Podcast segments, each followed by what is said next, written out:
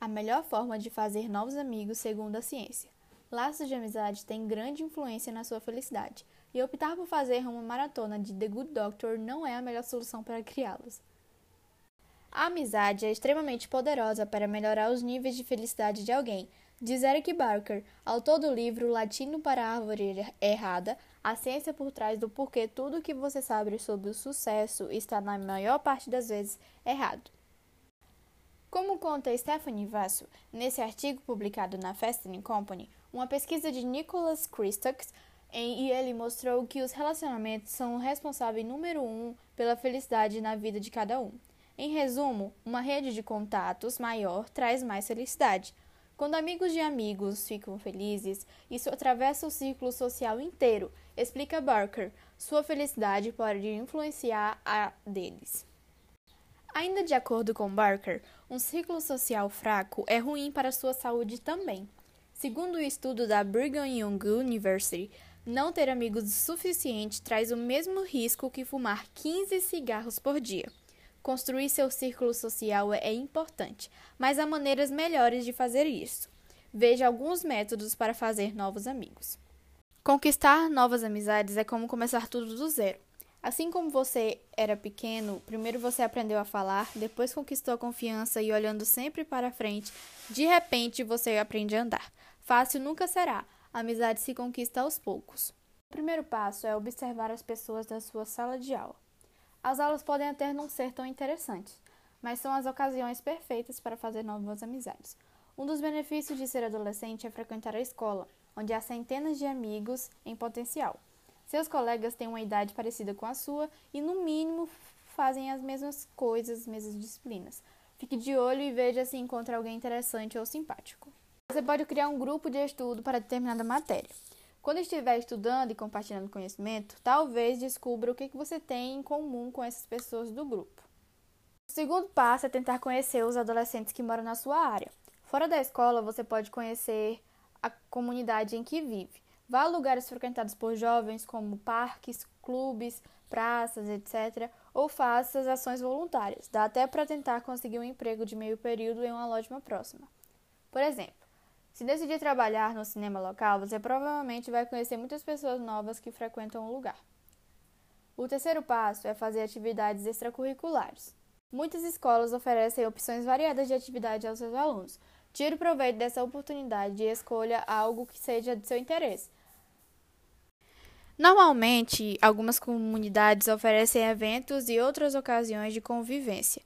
Tire proveito dessas oportunidades para tentar convencer novas pessoas ainda mais se estiver de férias da escola ou do trabalho de meio período.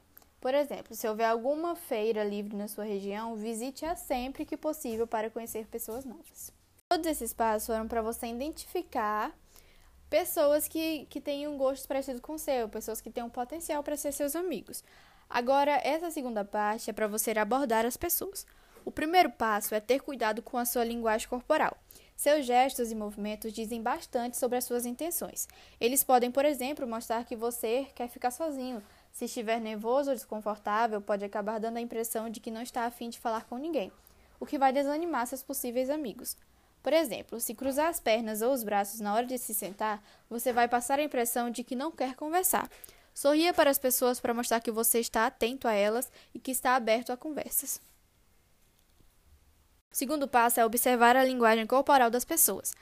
A questão dos gestos e movimentos também vale para os outros e pode deixar claro o que eles estão sentindo.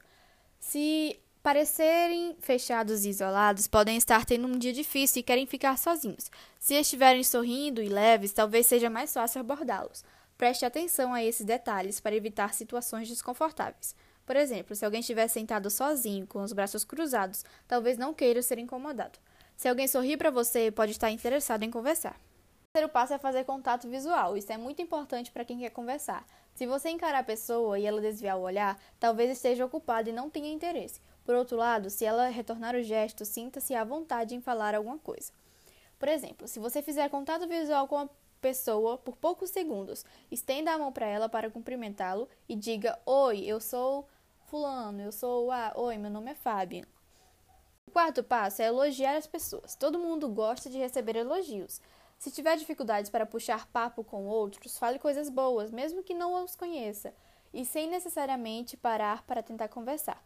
Diga algo como: Adorei seus sapatos, que cabelo lindo, que cachorro bonito. O quinto passo é fazer perguntas.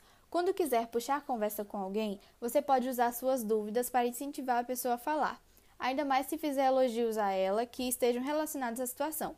Por exemplo, que cabelo lindo, onde você corta? Sexto passo é fazer comentários adequados.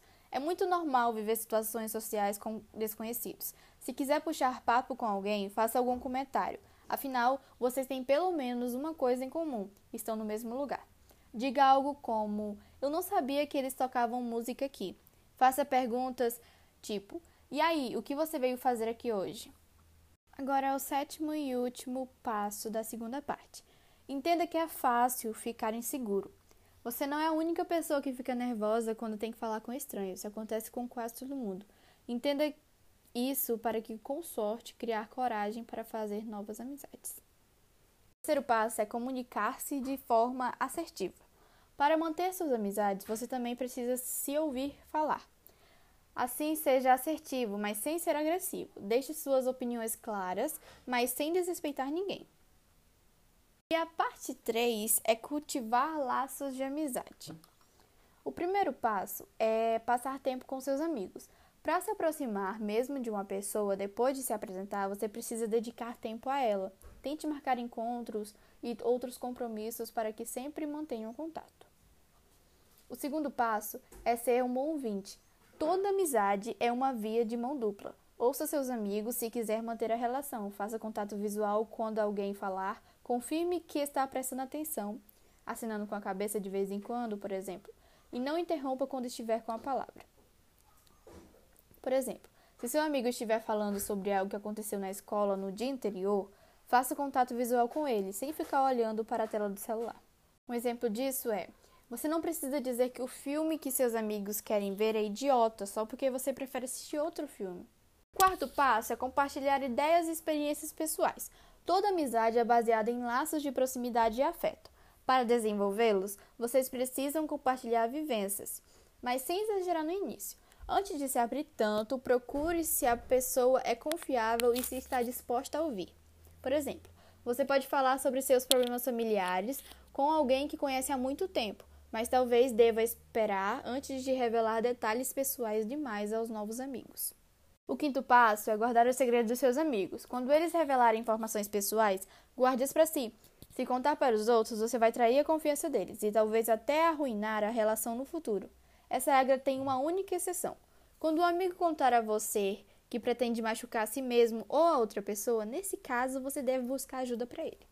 O sexto passo é ter a mente aberta. Você e seus amigos vão acabar discordando em alguns pontos.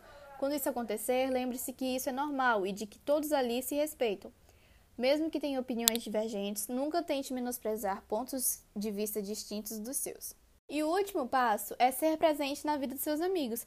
A disponibilidade é uma das partes mais importantes de qualquer amizade. Se um amigo precisar conversar ou desabafar sobre algum assunto, tente se fazer presente e espere o mesmo tratamento. Por exemplo, se um amigo tiver terminado um namoro e precisa desabafar, disponha-se a ouvir e a ajudar. Depois de fazer todos esses passos, é preciso manter os seus amigos. Fazer e manter amigos leva tempo, e a melhor maneira de levá-los adiante é colocando-os e priorizando-os na sua agenda defende Burker. De acordo com os estudos do professor de antropologia da Arizona, Daniel Rushka, a razão mais comum para os conflitos entre amigos é o tempo que cada um das partes tinham para compromisso. Se você quer continuar sendo amigo de uma pessoa, entre em contato com ela pelo menos uma vez a cada duas semanas, como defende a pesquisa da University of Notre Dame. Colocar um lembrete em seu celular pode ajudar.